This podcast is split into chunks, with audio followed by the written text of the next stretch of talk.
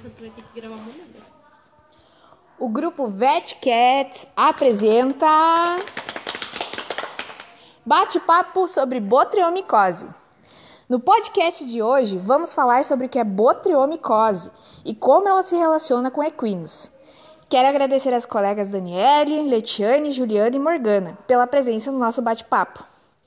Nossas participantes cursam o segundo semestre de Medicina Veterinária na instituição FAS em Santo Ângelo. Obrigada, meninas, por participarem conosco desse podcast.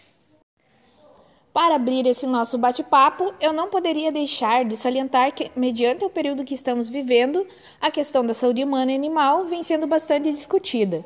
As pessoas estão mais conscientes e preocupadas com o bem-estar animal, esse podendo ser doméstico, usado no trabalho ou até mesmo selvagens.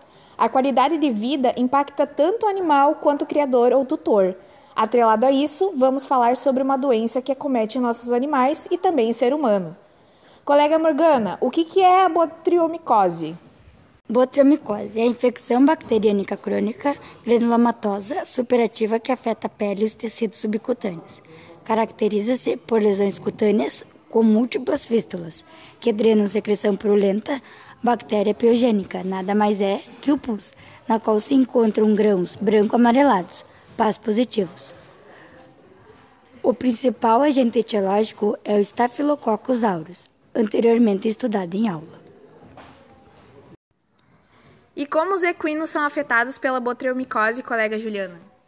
A botriomicose pode lesar o sistema nervoso central de cavalos, assim como a tuberculose e a actinomicose. A propagação se dá por via hematogênica ou linfogênica.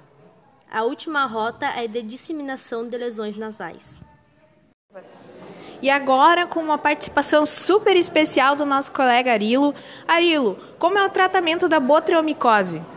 Através de pesquisas científicas em artigos e relatos de casos, observou-se que o tratamento para botriomicose se dá por meio cirúrgico ou antibiótico terapia intravenosa. Colegas, eu gostaria de agradecer a participação de vocês nesse podcast. O bate-papo foi muito bom e com certeza vamos marcar outras conversas como essa. Obrigada. Obrigada.